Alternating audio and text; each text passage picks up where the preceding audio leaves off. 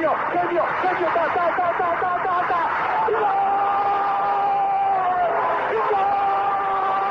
Dennis Bergkamp, Dennis Bergkamp, Dennis Bergkamp neemt de bal aan. Dennis Bergkamp, Dennis Bergkamp, Dennis Bergkamp, Dennis Bergkamp, Dennis Bergkamp. Posse de bola para Portugal, vai Éder, vai Éder, vai Éder, vai Éder, chuta, chuta, chuta! Gol! Gol!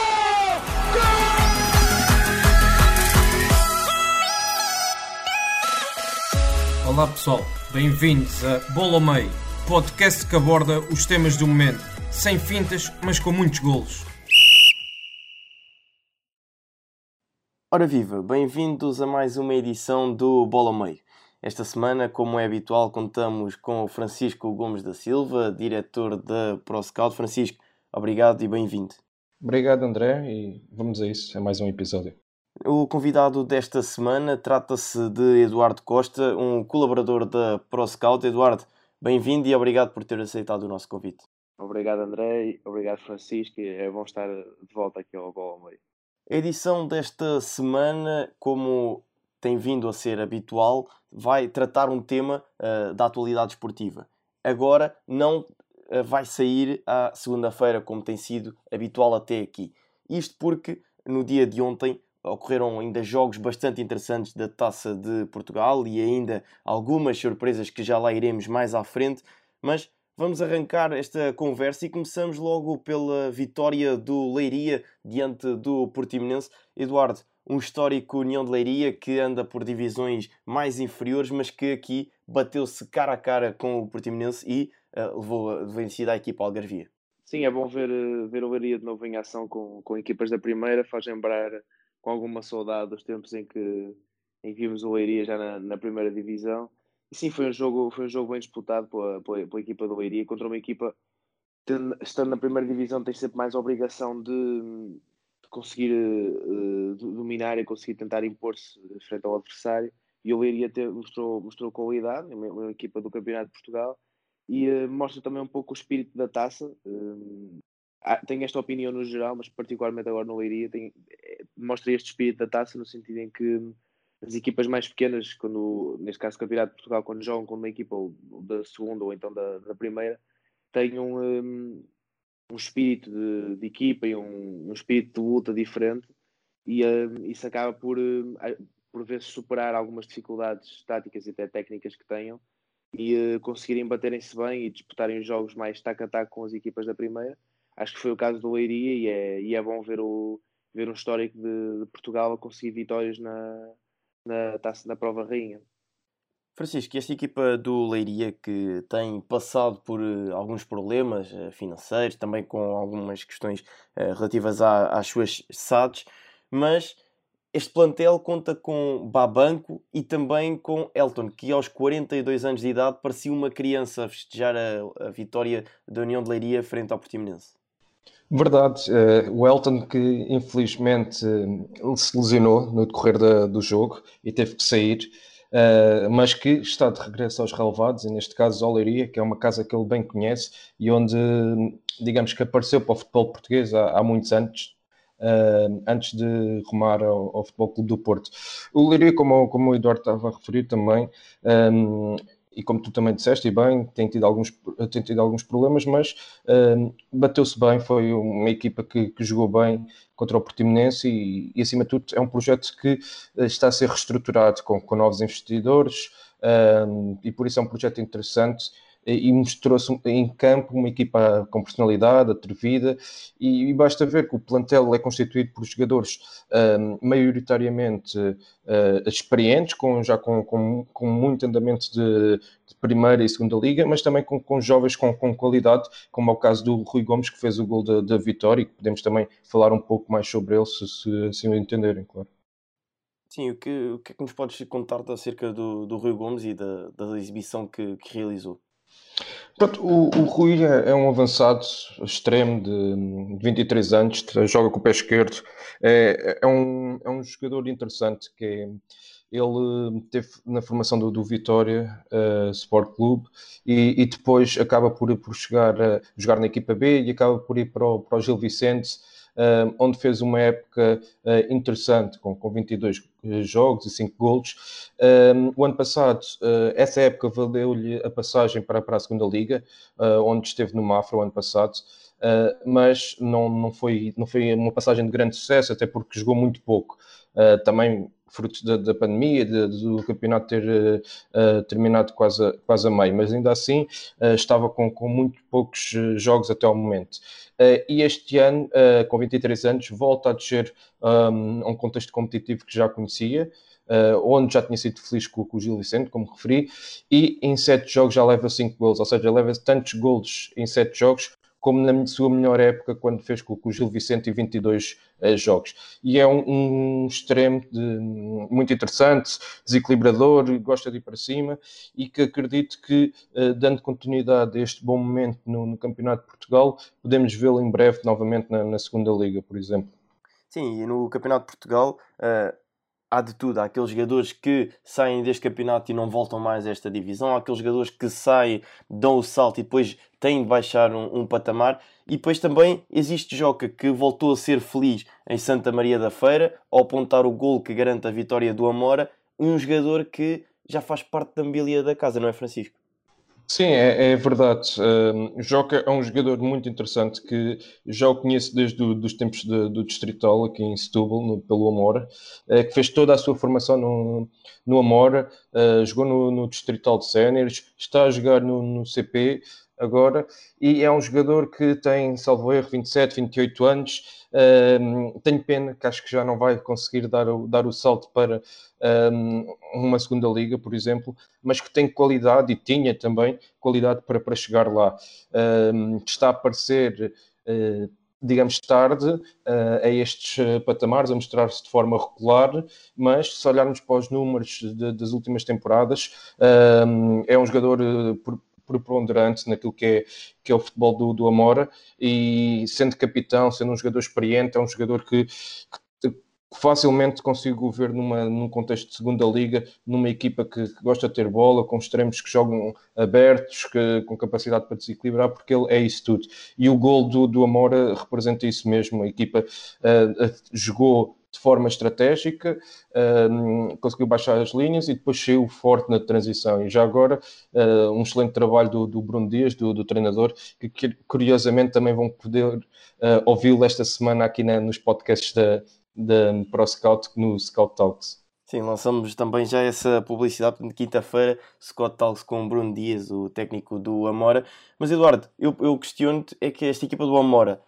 jogando no terceiro escalão do futebol português, defronta uma equipa que joga atualmente no segundo escalão do, do, futebol nacional, com aspirações a chegar à Primeira Liga e depois faz aquele gol que é digno de uma Primeira Liga. Excelente gol, digo eu. Sim, foi, eh, foi como o Francisco estava a dizer e bem, foi, foi o plano do Amora, uh, teria que ser um pouco, teria, teria que passar um pouco por aí, por, por jogar mais na transição e no, e no ataque rápido, o, o chamar a pressão do Feirense e, e deixar o Feirense subir as suas linhas com bola e depois conseguir sair rápido. Um, foi, foi uma boa jogada partindo da esquerda. O passe, o passe acaba por ser longo para o, para o Jordão Cardoso. Depois tem um, um, um pormenor muito bonito sobre o defesa do, do Feirense. E pronto, isto depois chegando à frente teve, foi, foi uma situação de superioridade numérica, mas teve também a calma e a, e a qualidade na, na definição para, para servir Joca foi um, eh, foi um gol que mostra também, lá está, esse, esse plano que, que o Amora teria ter para o jogo e, e conseguiu cumprir com qualidade, deixar também que o, que o Feirense assumisse o, o, o controle do jogo e depois sair de, dessa forma para tentar criar perigo e, e assim conseguiu a vitória. Eduardo, uh, aquilo que tem, tem me parecido é que, e ao analisar este, todos estes resultados e este conjunto de, de jogos, por exemplo, Aroca Oriental Dragon e Oleiros, todas essas equipas jogaram com equipas de escalões superiores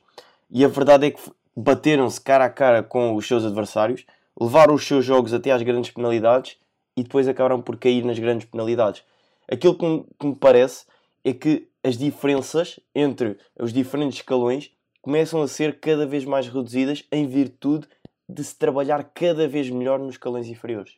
Sim, sem dúvida. E e cada vez mais temos mais qualidade de, de ideias de jogo, com, treinadores com mais qualidade e, e, forma, projetos também de mais qualidade, ou seja, na formação também de plantel, em, em saber juntar alguma experiência com alguma juventude e fazer contratações, digamos, cirúrgicas sempre para, para a ideia do treinador. E depois são, eu creio que a Taça de Portugal são, são jogos em que o fator psicológico é aquele fator mais importante, ou seja, em que as equipas uh, sentem o, a, o, potencial do mediatismo que é vencer uma equipa de segundo ou até de primeira, como poderia ser o caso do Aroca, sentem essa, essa possibilidade também de mediatismo e sentem uma motivação completamente extra do que jogar ao fim de semana na sua, na sua respectiva divisão, acredito eu. E isso passa muito também para a cabeça dos jogadores, essa motivação, e algo que o treinador também incute certamente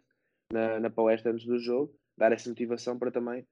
conseguir tirar uh, o máximo de rendimento possível de, dos seus jogadores e depois sonhar nunca é demais. O, nós vemos todos os anos casos de equipas que conseguem chegar longe na taça e, e, é, sempre, e é sempre bom ver essas equipas mais pequenas uh, irem a eliminatórias já, já mais finais. E depois também passa por, um, por essa importância do, do jogo e por uh, a dificuldade que o jogo, que o jogo tem. Um, passa também por uma,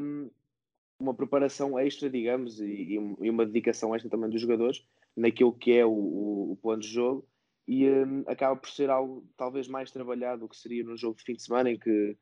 em que a exigência, claro, obviamente que é, que é muito grande, mas este é um jogo especial, digamos assim, e acho que a preparação acaba por ser eh, mais bem feita, o que fica a dar a entender o que é que poderia ser de, de certas equipas se lá está a entrega dos jogadores fosse sempre a mesma, a motivação conseguisse ser sempre a mesma e a concentração a nível tático também fosse sempre a mesma, onde é que certas equipas e certos projetos depois também poderiam uh, alcançar.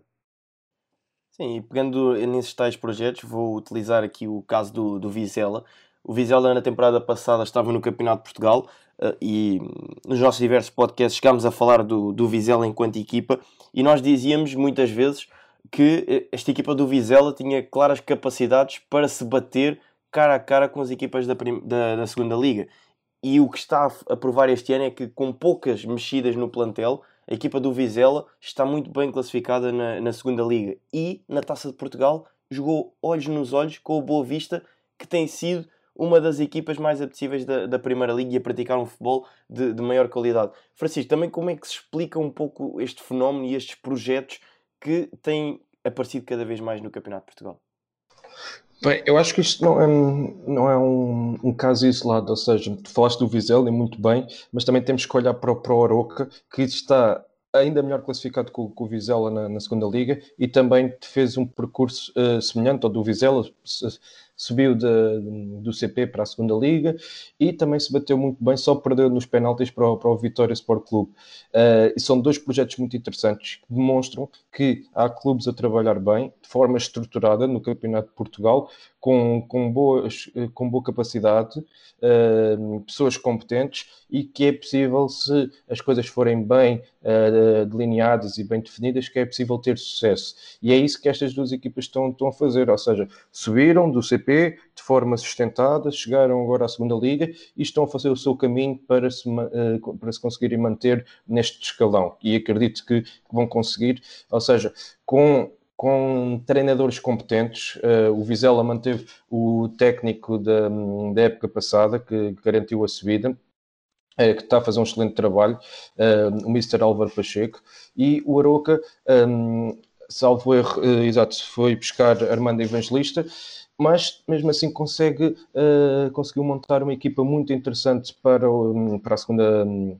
para a segunda liga e está a fazer um excelente trabalho também, uh, estando muito bem classificado. Eu acho que isto representa aquilo que tu estavas a dizer muito bem e também aquilo que, que o Eduardo referiu há pouco, que é um, o crescimento destes escalões uh, inferiores, neste caso o CP, e a forma como as equipas estão a começar a trabalhar para crescerem de forma sustentada e chegarem aos principais escalões portugueses melhor preparados para os desafios que, que se avizinham. Mas, eh, naturalmente, com, com o caso do Aroca é, é, diferente do Vizela, porque o Aroca já esteve na, na primeira, uh, foi para a segunda e desceu ao CP e agora está, está a retomar a segunda liga. O Vizela está a fazer este percurso, percurso ascendente e vamos ver como é que será esta época de, destes dois conjuntos, mas que acredito uh, plenamente na, na, capacidade que têm demonstrado até então e que podem dar continuidade a, a este percurso na, na segunda liga. Sim, uh, e Eduardo,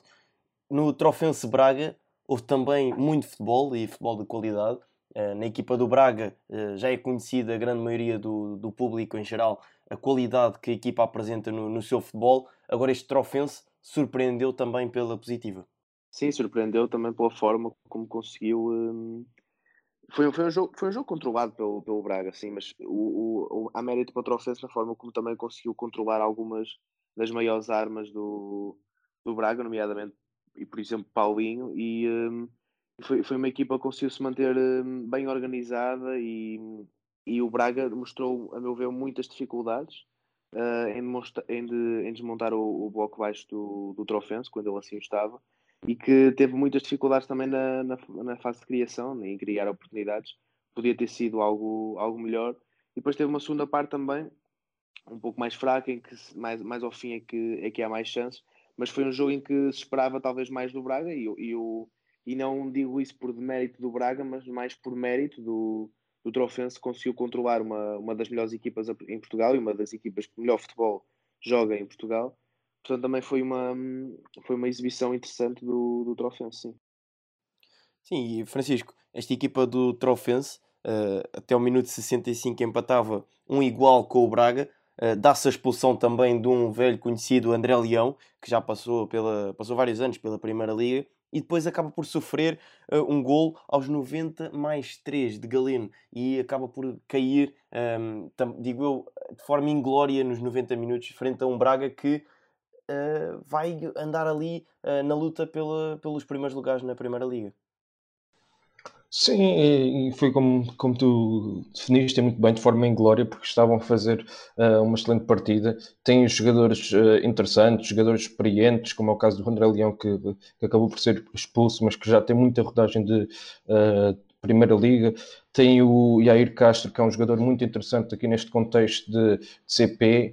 que chegou a, a, assinar pelo, pelo Leixões esta época e depois foi emprestado ao, ao Trofense. Um, e por isso é uma equipa que está também a fazer um trabalho uh, muito interessante no Campeonato de Portugal, está em primeiro na, na sua série.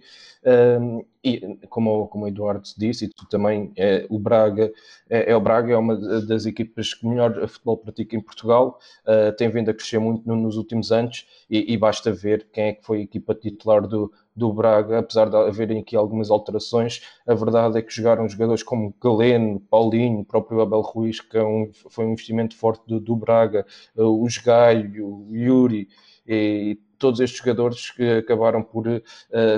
não tem comparação possível com, com os jogadores do, do Trofense, com o devido respeito, não é? E, e demonstra bem a, a, capacidade que, que, o Trofense uh, teve na, para levar uh, o jogo uh, quase até prolongamento e que se não fosse o gol de Galeno aos 93 teriam sido bem sucedidos e mostra a competência e a qualidade daquilo que foi o jogo do, do Trofense. Sim, e saltamos agora para o, o Salgueiros. Francisco, o que é que nos podes contar sobre este projeto de renascimento do Salgueiros? Porque tem tido também um trajeto em ascensão e de recuperação daquilo que é o passado histórico do uh, Salgueiros. Sim, é, Salgueiros é um projeto interessante porque, eh, da mesma forma que de outros que já falámos, mas o, o Salgueiros foi, foi adquirido por, por, um empresário que, neste caso, é o, é o, foi adquirido por um grupo de, de investidores, salvo erro, e um dos principais é, é o Bruno eh, Carvalho, que é o, que é o, que é o empresário, é o, é o dono da empresa Team of Future, que uh, tem como jogadores o Trincão, o Florentino uh, e por aí fora e uh, estão a fazer uma forte aposta também aqui no Salgueiros, uh, no seguimento daquilo que tu falaste, ou seja, de retomar aquilo que era uh, a gênese do, do Salgueiros, Salgueiros que, que já teve na, na primeira divisão, embora este seja um, um clube refundido, mas com os mesmos princípios e com os mesmos valores, e por isso a ideia é passar por recolocar o, o Salgueiros no, nos principais escalões portugueses e tem jogadores uh, muito experientes, como é o caso do, do Braga, que já, que já passou por, uh, pela primeira divisão. Uh, foram buscar também jogadores com boa capa capacidade na, no CP. basta ver, por exemplo, aqui o, o Ruben Alves, que é, que é um jogador muito interessante, que eu, que eu gosto muito. Um, inclusive, uh, ele jogou agora contra, contra o Covilhã, fez 70 minutos e é um jogador que também deixo aqui para, para seguirem atentamente, porque uh, já o conhecemos de, pronto, do, do, do, CP, do acompanhamento que fazemos no CP, é um jogador muito interessante. E lá está, é aquilo que eu estava a falar há pouco de uh, estes projetos no CP que estão a crescer de forma bem estruturada, com pessoas competentes à frente, com, com investimentos sustentados, que podem ser uh, a grande alavanca do futebol português, nomeadamente numa altura de, de grande crise derivada da pandemia que vivemos, ou seja, se estes projetos crescerem de forma séria, uh, temos aqui jogadores, já tínhamos anteriormente, e agora, fruto das circunstâncias, podemos ter aqui grandes espaços de, competitivos, grandes, grandes polos de, de, jogadores onde, onde os clubes da, da, primeira e segunda liga podem vir recrutar, face também à, à pandemia e todo este contexto. Mas lá está, se, se houver estes projetos a crescerem, uh, acredito que vamos ver muito mais jogadores no futuro a, a saírem do, do CP para, para, para, as ligas superiores, como é o caso da, da, segunda liga e da primeira liga. E, e o Alverca, eh, acho que uh, a aposta passa exa exatamente por aí, passa por criar um projeto sério, um projeto uh, competitivo, para que possam tentar então a subida de divisão à segunda liga, que este ano, como bem sabemos, não é nada fácil, uh, fruto de, do modelo competitivo, mas a aposta passa por aí por recolocar o Salgueiros na, nos principais escalões portugueses. Avançamos então para os jogos dos três grandes e começamos pelo Futebol Clube Porto, já que foi a primeira equipa a entrar em campo. Uh, Eduardo,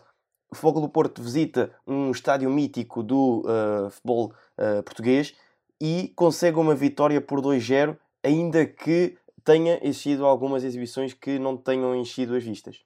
Sim, houve... foi um jogo em que, em que eu achei que o, que o Porto quis uh, ter um jogo tranquilo, em que impor um ritmo, um ritmo médio, médio-baixo, em certas fases do jogo, em que, foi, em que quis ter um, um ritmo também mais controlador, ou seja, não,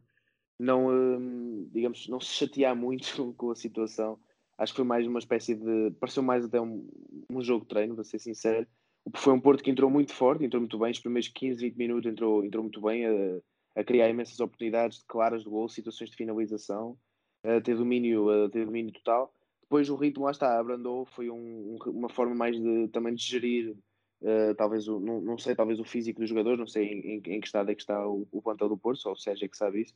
mas uh, sinto que foi um jogo assim mesmo mais de, de, tratar do assunto e depois acalmar um bocado, acalmar um bocado esse ritmo. Uh, foi, foi um Porto que,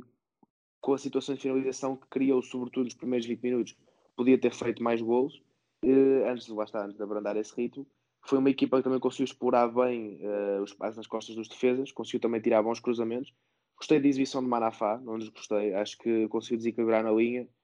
foi, abriu bem, jogou bem por fora e, e a capacidade de cruzamento nota-se que começa a melhorar, que foi uma das críticas que se fazia o ano passado. E, um, e depois a dupla Taremi e Tony Martínez também foi uma dupla que, que eu gostei de ver. Um, temos Taremi como um avançado mais, eh, mais finalizador, mais movimentação dentro da área. Tony Martínez também é um jogador de mais de, de trabalho, mas parece-me ser uma dupla que sim, dificilmente vai, vai ser titular no Porto, que seja gosta muito de Marega, mas um, acho que é uma dupla que poderia dar, um, dar dores de cabeça aos defesas contrários, uh, para a forma como podem criar dinâmicas entre si, de, de Tony Martins, talvez mais a nível do passe, um avançar também muito de trabalho, como Conceição gosta. Taremi mais um finalizador, um, um, movimentações dentro da área, também capacidade de, de, com bola. Portanto, seria uma dupla que poderia causar estragos e, e, deu aqui boas indicações para, para Sérgio Conceição apostar mais neles, talvez, em, em, jogos futuros, não só em jogos em que, em que o Porto esteja empatado ou a perder e precisa ter avançado já para a frente, mas também em jogos que o jogo peça e este tipo de características e este tipo de dupla para também não só dar mais confiança aos jogadores e também mostrar que eles podem não jogar regularmente pelo, pelo perfil Marega, que isso é, isso é óbvio, mas que estão lá e que contam para, para o treinador e que são soluções viáveis não só quando a equipa está a perder, mas também para mostrarem a sua qualidade quando é preciso assumir o jogo e até serem titulares e, eventualmente. Sim, Tony Martínez eh, fez um grande gol eh, neste, neste jogo, nesta eliminatória. mas Francisco, esta questão de Tony Martínez e Taremi leva-nos também a uma questão que já aqui debatemos, que é uh, a questão de Sérgio Conceição regressar ao seu modelo uh, de dois avançados no, nos jogos do campeonato e se Marega poderá saltar fora do 11 e dar lugar a Tony Martinez e Taremi. É assim, eu acho que, que, isso dificilmente vai acontecer, até mesmo pela, pela importância que, que Marega tem no, no, modelo de jogo de Sérgio Conceição. Acredito que uh, em alguns jogos, e já temos vindo, uh, já temos visto Sérgio Conceição uh, a fazer aqui alguns testes, como foi este, neste caso a vitória contra o, contra o Fabril na, para a taça,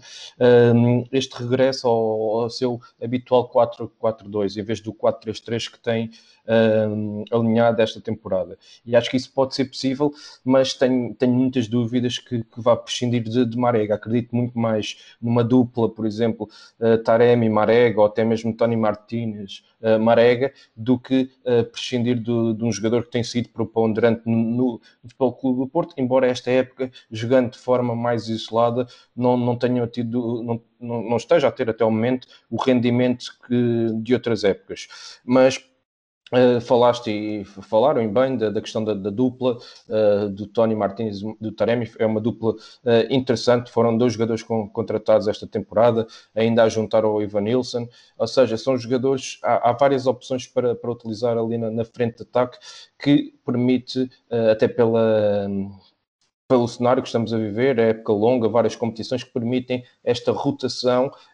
um, ao Futebol Clube Porto e mantendo aquilo que é, que é qualidade e aquilo que são os níveis de exigências uh, habituais num, num, clube como o Porto para jogadores que jogam na frente consigam fazer o seu trabalho e marcar os gols, que foi o caso um, neste, nesta vitória sobre o Fabril, em que o Porto ganha 2-0 e os dois gols são, são marcados pelo Taremi e pelo Tony Martínez. Ou seja, podem ser boas dores de cabeça para, para Sérgio Conceição ter assim, opções de qualidade na frente de ataque e se, se Marega não estiver a render uh, ou se estiver em baixo de forma, sabe que tem no, tem no banco alternativas que lhe possam dar confiança.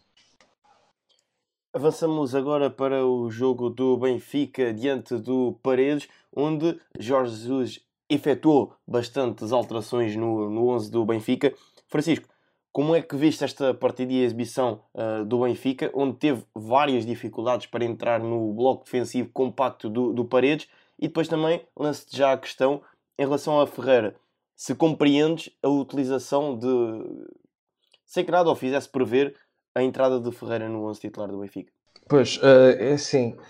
nós podemos olhar isto de, de, uma perspectiva que é o Benfica, o Sporting e o Porto uh, tiveram três eh, jogos uh, contra equipas de, um,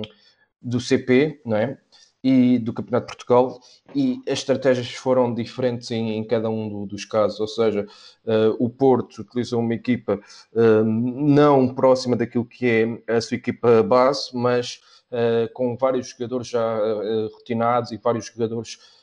um, que têm sido uh, opções um, regulares de, de Sérgio Conceição e não deu muito espaço aqui à, à, entrada de, de jovens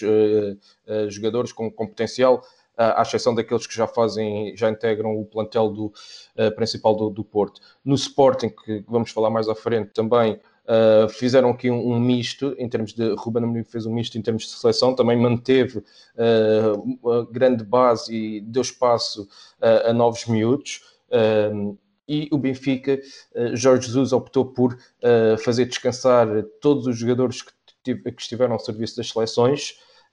e apresentar aqui uma, uma segunda linha. claro que há jogadores como por exemplo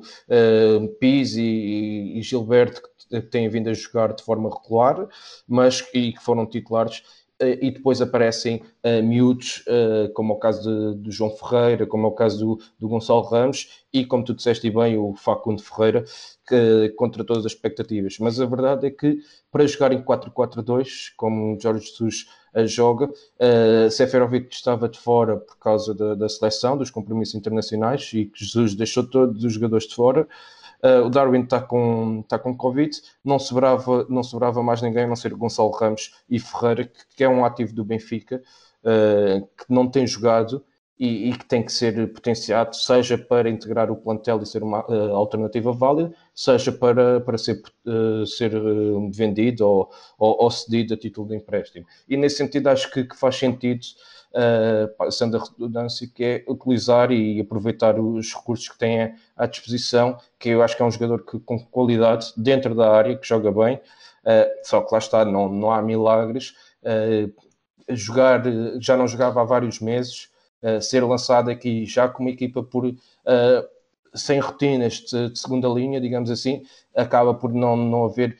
grande continuidade e grande uh, rendimento dentro de campo. Mas isto é válido para o Ferreira, como é válido para todos os outros, nomeadamente o Gonçalo Ramos, que também entrou e era uh, de início, e era uma,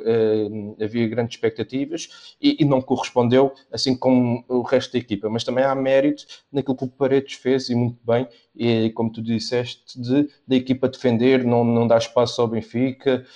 tanto é que o gol surge só um lance de bola parada, que o Benfica já tinha ameaçado também mas uh, em jogo corrido uh, o Paredes esteve muito bem organizado defensivamente, não, não, não cedeu, não, não deu espaços. Claro que ofensivamente também não, não, não criou uh, praticamente nenhuma ocasião, mas ajuda a explicar aqui este resultado pela vantagem mínima. Eduardo, e como é que assististe às prestações,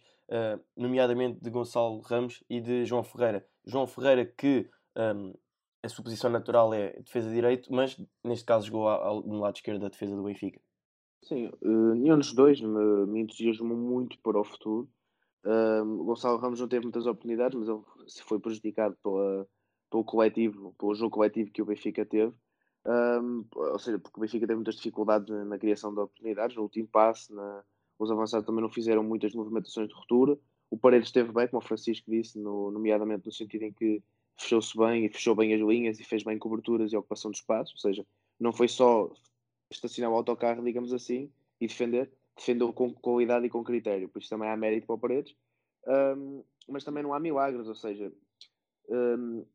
eu percebo a ideia de Jorge Jesus e é essa realidade pura, no e crua, que o objetivo é quinta-feira, Liga Europa, e descansar os jogadores para esse objetivo grande, que é um jogo difícil contra o Rangers, é essa a prioridade e é, e é aí que vão jogar os melhores jogadores, digamos assim. Um, mas ao mesmo tempo acho que a nível coletivo de plantel uh, havia mais vantagens se houvesse uma, uma mistura de, disto, ou seja, não jogar só com jogadores titulares, mas também não jogar só com jogadores da B e de escalões inferiores, mas a promover uma mistura, porque acho que a nível coletivo iria trazer benefícios, no sentido em que como é que, como é que seria o jogo do Gonçalo Ramos e até do Ferreira se, se tivessem, por exemplo, um Diogo Gonçalves ou até um Cebolinha, ou estou assim a dar exemplos de cabeça, que conseguissem criar oportunidades melhores uh, para eles e para eles até finalizarem, criar mais situações de gols. Se calhar teríamos aqui dois avançados que do nada surgiriam. Imaginemos que o Benfica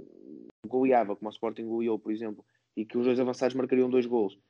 É, no contexto coletivo seriam, sairiam beneficiados e, e seriam novas opções para o futuro para Jorge Jesus saber que tem ali dois jogadores, não só o Ferreira, o tal ativo que tem que render porque está, está, recebe bastante bem, mas também Gonçalo Ramos, que é um jovem com muito potencial. Ou seja, acho que seria, teria sido outra abordagem, teria sido interessante, mas pronto, mas eh, eu, foi o que eu disse, a realidade é essa, eu entendo perfeitamente a ideia de Jorge Jesus, que a prioridade é agora a Liga Europa, e, e em certa parte também entendo. Um, gostei das exibições um, dos miúdos. João Ferreira não se destacou muito para mim, acho que esteve muito preso ao facto de ter jogado pé, pé direito no, no lado esquerdo, mostrou muitas dificuldades nisso. Veremos como é que poderia jogar no lado direito. Acho que a nível não é não, não, não consegui ver tanto aquilo que Jesus pretende do lado direito, nomeadamente as incursões e o overlapping, mas acho que sendo trabalhado pode, pode mostrar isso. Gostei da exibição de Chiquinho também, que não, apesar de ninguém se ter destacado muito, a meu ver, acho que Chiquinho teve muito critério com bola, é um jogador que eu aprecio particularmente. E depois Tiago Araújo entrou um, eu até gostei da entrada de Tiago Araújo, não, está, não se mostrou assim muito e não criou assim grandes oportunidades, mas acho que teve pormenores uh, interessantes. E um, claro, não é o jogador que, que não Tavares é, não Tavares dá, dá outra pujança ao jogo, digamos assim, uh, mas acho que Tiago Araújo, a nível técnico, com bola, é bastante superior ao, ao Nuno Tavares. Acho que esse é o grande defeito do Nuno Tavares e é talvez aquilo que o impede de ser um lateral de topo. E o Tiago Araújo mostrou que talvez possa ser uma solução e para competir com, com o lugar na lateral esquerda com o Nuno Tavares, porque lá está, a nível técnico e de, de até de decisão, uh, foi um jogador que mostrou-se, a meu ver, mostrou, mostrou-se ser bastante superior do que, do que o Nuno Tavares. Claro que a, a, competição em que estou a avaliar é completamente diferente, Taça Portugal contra o Paredes ou jogos de Primeira Liga, ou até de Liga Europa de Nuno Tavares, posso estar a ser um bocado injusto para o Nuno, mas foi aquilo que eu consegui observar. Sim, e essa questão do Tiago Araújo é pertinente até porque uh, sabemos que o Jesus gosta de uh, adaptar extremos a laterais e o Tiago Araújo é um desses exemplos. Avançamos agora para o último jogo de que iremos falar nesta edição do Bola ao Meio. Trata-se do Sacavenense Sporting. Eduardo, tenho que começar por ti porque uh, confessaste-me em off que, que querias destacar um interveniente do jogo. Ah, sim, sim. Gostei particularmente do, do speaker do, do jogo, no, no, até foste tu que me disseste que ele tinha 82 anos. Gostei porque tem assim uma,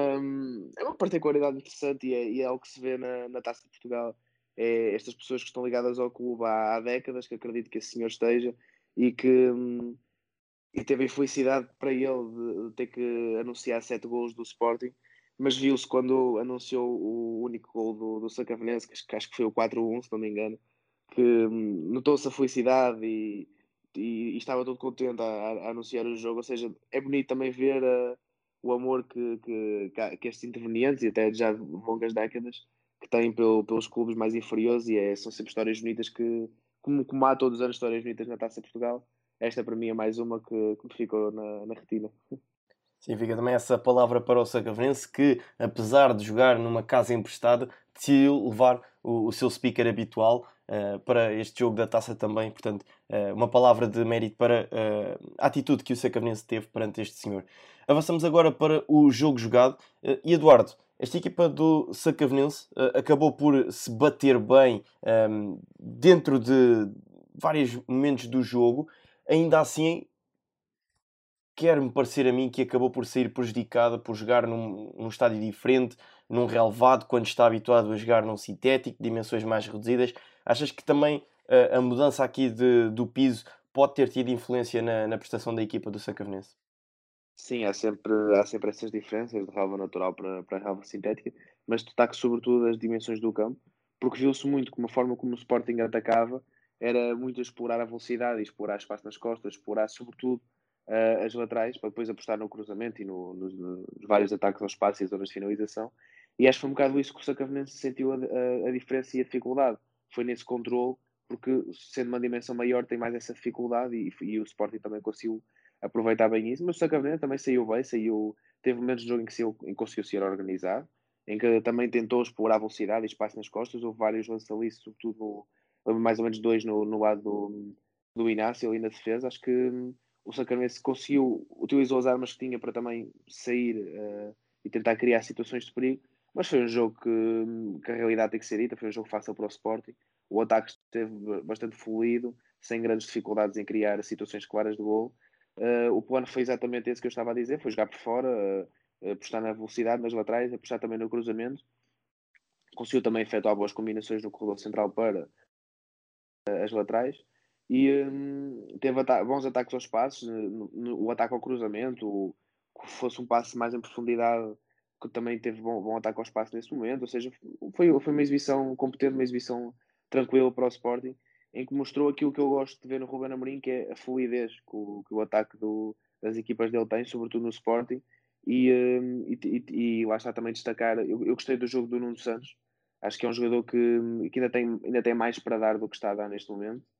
um, e gostei também da, da exibição do, do Marques, que entrou, marcou dois golos e uh, mostrou pormenores interessantes de entendimento de, dos espaços ofensivos, também daquilo que foi passar nas costas dos defesas, o atacar a zona de finalização e assim, e perceber bem onde é que a bola vai cair no cruzamento. Acho que mostrou pormenores interessantes. E juntamente com o Tiago Tomás, são dois jovens avançados que, que podem entrar e, e ser opções para o, para, para Ruben Amorim, que é um treinador que está a mostrar e bem como apostar nos jovens, não é só lançar por lançar, é lançar com critério, é lançar em, em contextos favoráveis, em contextos, quando eu digo contextos favoráveis, é contexto de evolução, porque nunca há um contexto favorável a 100%, mas um, um contexto de evolução é assim que os jovens têm sido lançados, têm mostrado rendimento, têm, muitos podem, alguns podem não ser titulares, mas mostram que são uh, opções e, e, acredito que, que o mostrem também no treino, treino uma perspectiva também uh, de vários, vários, vários treinos, não só num, claro, um, mostram no treino também essa, essa capacidade, senão o Ruba não acabaria por não contar com ele. Ou seja, acho que o Sporting tem aqui jovens também para, para no futuro para poderem assumir eh, um lugar no 11 inicial e serem referências de Primeira Liga. Sim, e se no Benfica, nas laterais, jogaram dois jogadores destros, Gilberto e João Ferreira, no Sporting uh, jogaram dois esquerdinos, Antunes e Borja.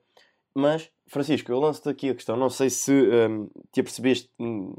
desta nuance tática que aconteceu diversas vezes no jogo do Sporting, mas uh, saltou-me à vista uh, o facto de, na saída de bola, o Gonçalo Inácio muitas vezes ocupar a posição de lateral esquerdo, formar uma linha de quatro e o Antunes projetar-se bastante.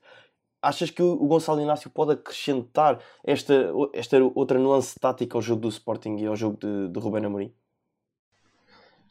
Eu, daquilo que, tive a oportunidade de ver, gostei muito da, da exibição do, do, Gonçalo Inácio, não só defensivamente, mas também ofensivamente aquilo que consegue acrescentar. A questão é que se olharmos para, para aquilo que tem sido o, o plano base de, de Ruben Amorim, uh, naquele lugar joga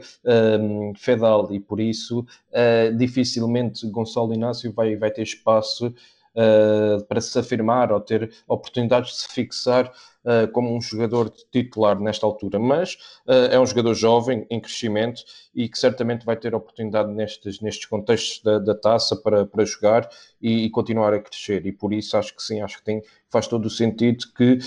seja uma aposta de futuro, porque tem qualidade para isso. Agora, acho que para, para titular, neste momento, ainda não uh, percebo a tua questão no sentido de, uh, daquilo que pode acrescentar no, no plano ofensivo, mas não, não me acredito que a curto prazo possa ser uma opção, até porque existe Fedal que tem estado em bom plano. Está tudo contado então em relação à Taça de Portugal. Passamos em revista os principais jogos desta eliminatória da prova rainha do futebol português. Dar ainda nota de que faltam realizar-se quatro jogos desta eliminatória. Portanto, na quarta-feira, dia 25 de novembro, jogará-se o Casa Pia Nacional. Depois, no dia 3 de dezembro, jogará-se o Estrela da Amadora Farense. E dia 9, jogará-se o Vila Franquense Sajoanense e o Estoril Praia Lusitano de Évora. Estes dois últimos jogos foram adiados devido a casos de Covid-19 na equipa do São Joanense e do Lusitano de Évora. Portanto, resta-me agradecer a vossa presença. Eduardo, muito obrigado por teres marcado aqui presença no Bola Meia. É sempre um gosto contar contigo. Obrigado a ti, André, e a ti também, Francisco, pelo, convite. É sempre um prazer estar no Bola Meia, um podcast que, gosto, que aprecio bastante aqui da ProScout e espero estar de volta em breve. Francisco, como é normal e habitual. Até resta-me agradecer e esperar poder contar contigo na próxima edição do Bola Meio. Obrigado, também obrigado ao Duarte e até à, até à próxima semana. Fica então tudo contado. Marcamos encontro na próxima semana para mais uma edição do Bola Meio. Até lá, um forte abraço e a festa do futebol português também passa aqui na ProScout. Um forte abraço. Obrigado por nos terem seguido em mais um episódio. Sigam a ProScout nas redes sociais em Facebook, Twitter, Instagram, YouTube e principalmente no nosso site em www.proscout.pt. Até à próxima!